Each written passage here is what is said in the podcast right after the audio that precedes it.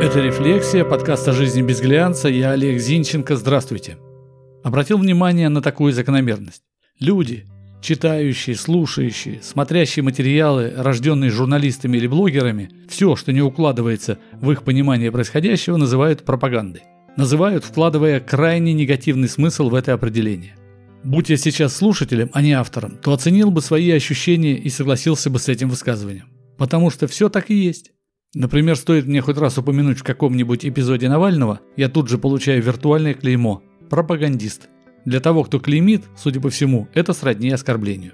Ну что же, давайте разбираться, что есть пропаганда, а что информирование.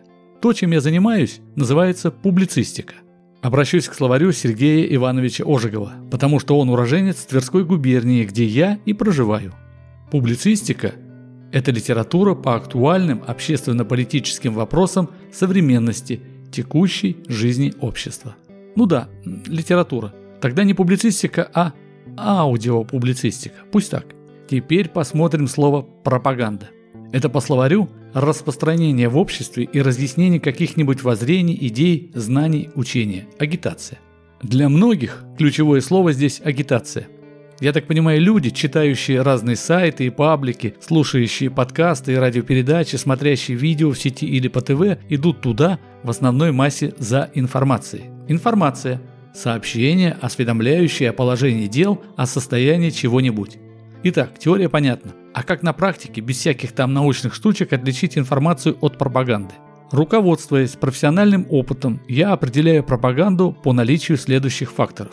Текст эмоционально окрашен. Сразу понятно, какое настроение намерен донести автор до читателя, слушателя, зрителя. Понятно отношение автора к событию. Пример. Эксперт полагает, что резкое изменение положения дел на фронте в начале августа связано с достижением закулисных договоренностей между правительством США и главным спонсором Талибана, запрещено в России, Пакистаном. Фактически в обмен на сохранение американского влияния страна была передана под протекторат Исламабада в лице правления талибов без апелляционные заявления. Например, теплоэлектростанция в портовом городе Банияс в Сирии не может обновить свое оборудование и вынуждена работать наполовину мощностей из-за западных санкций в отношении Сирийской Арабской Республики.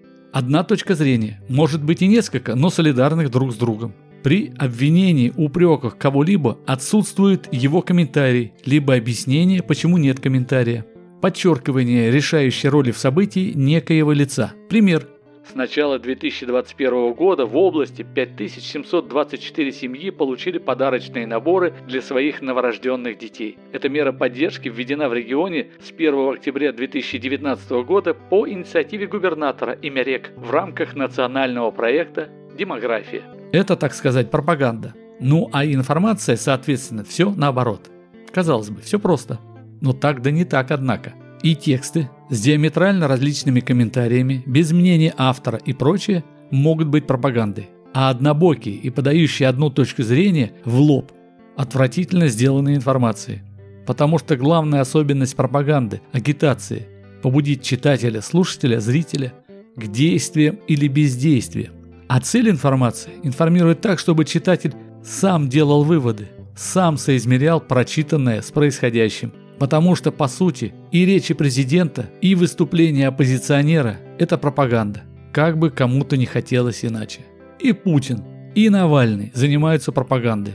Путин пропагандирует свои взгляды на те или иные события, на страну, которая управляет, на мир, в котором он существует. Навальный двигает свои интересы. Я уже давно не запариваюсь на тему пропаганды, не пропаганды. Я взял за правило не доверять одному источнику не доверять и источникам, стоящим на разных полюсах событий. Если мне что-то интересно, я читаю, смотрю, слушаю все, что об этом написано, записано, показано. Затем, откинув явную чушь, соизмеряясь собственным опытом и знаниями, делаю выводы. Как-то так. Поэтому если кто-то считает, что я занимаюсь пропагандой, он прав. Потому что публицистика – это пропаганда моей личной точки зрения. Если он не считает это пропагандой, он тоже прав. А уж какие выводы вы сделаете из всего сказанного, это только ваше личное дело. Так и живем. Это была «Рефлексия», подкаст о жизни без глянца. Я Олег Зинченко. Заходите в сообщество «Рефлексия» ВКонтакте, ставьте лайк, подписывайтесь. До встречи. thank you